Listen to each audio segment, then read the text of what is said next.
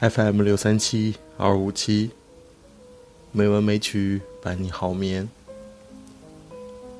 亲爱的朋友们，大家晚上好，我是主播小黄。今天是二零二二年九月十三日，欢迎您如期来到《美文美曲》第两千八百二十一期节目。今天为大家带来的散文依然是《天然隐者》。冰岛不想在世界上争奇斗胜，只是得知有人要来进行文化考察，二话不说，先捧一点早已远去的祖先的声音给你们听听。捧事者就是驻外大使，这是人家对外交的第一话语。相比之下。反倒是一些堂堂大国，找不到自己的第一话语了，在滔滔不绝的敷衍好语中，失落了本真。这套萨迦装进了我的行囊，掐来算算，也已颠簸了欧洲几十个国家。照理，这样的旅行应该多带一些图书数据作为参考。但远路只能轻装，何况天天换地方，要带多少，够我根据上一次在人类古文明遗址进行数万里考察的经验，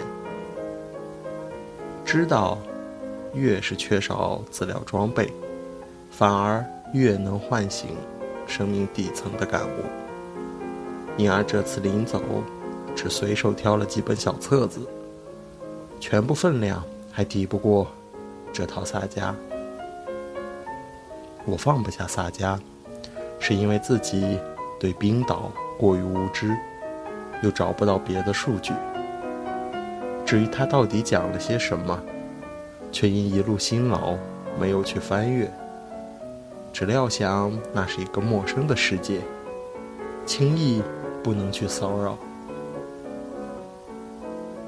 到了斯德哥尔摩，在繁忙的采访日程中，悄悄挤进了另一番紧张，为冰岛之行做准备。当地的朋友一再劝阻我们，即使夏天到冰岛，都要带足御寒的衣服。你们怎么会挑选一个隆冬而去？连最后一点苔藓都没有了。你们看什么？你们有没有听说过哪一个重要人物会在冬天去冰岛？我的意见恰恰相反，不去冰岛则罢，要去，一定要赶一个冰天雪地。严冬是他的盛世，寒冷是他的本相，夏天反倒是他混同一般的时候，不去也罢。那么，只能与我们的车辆暂别了。自瑞典出发至今，我们都在车上，连几次渡海也带着车。冰岛实在太远，又是滨海季节，因此只能坐飞机。我们要随身扛很多拍摄设备，已经拿不了多少个人行李。亏得我还记得带上了那套洒家。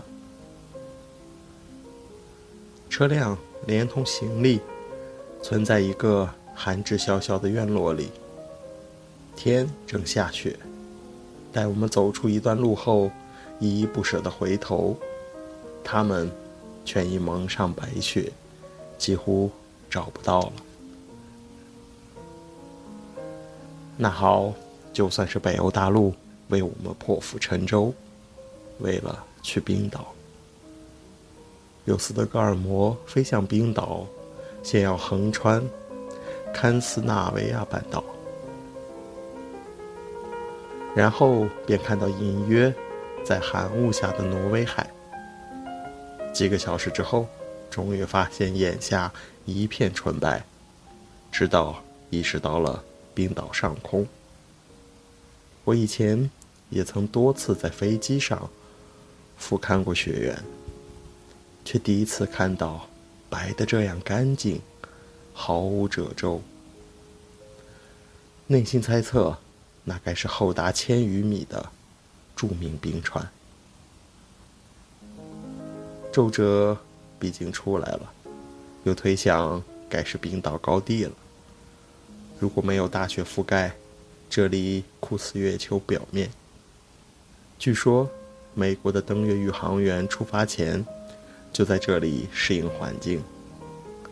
那么，这便是部分天上人间的所在，而且更基于天上而不是人间。褶皱不见了，又是纯白。纯白中渐渐出现一条极细极淡的直线，像是小学生画下的铅笔印记，或是白墙上留下的一袭蛛丝。我好奇地逼视它通向何方，终于看清，那是一条公路，从机场延伸出来。机场也被白雪笼罩，不可辨认。只见那条细线断节处有晨光润出，飞机就向那里轻轻降落，尽量不发出声音。下地一阵寒惊，冰清玉洁的世界，真舍不得踩下脚去。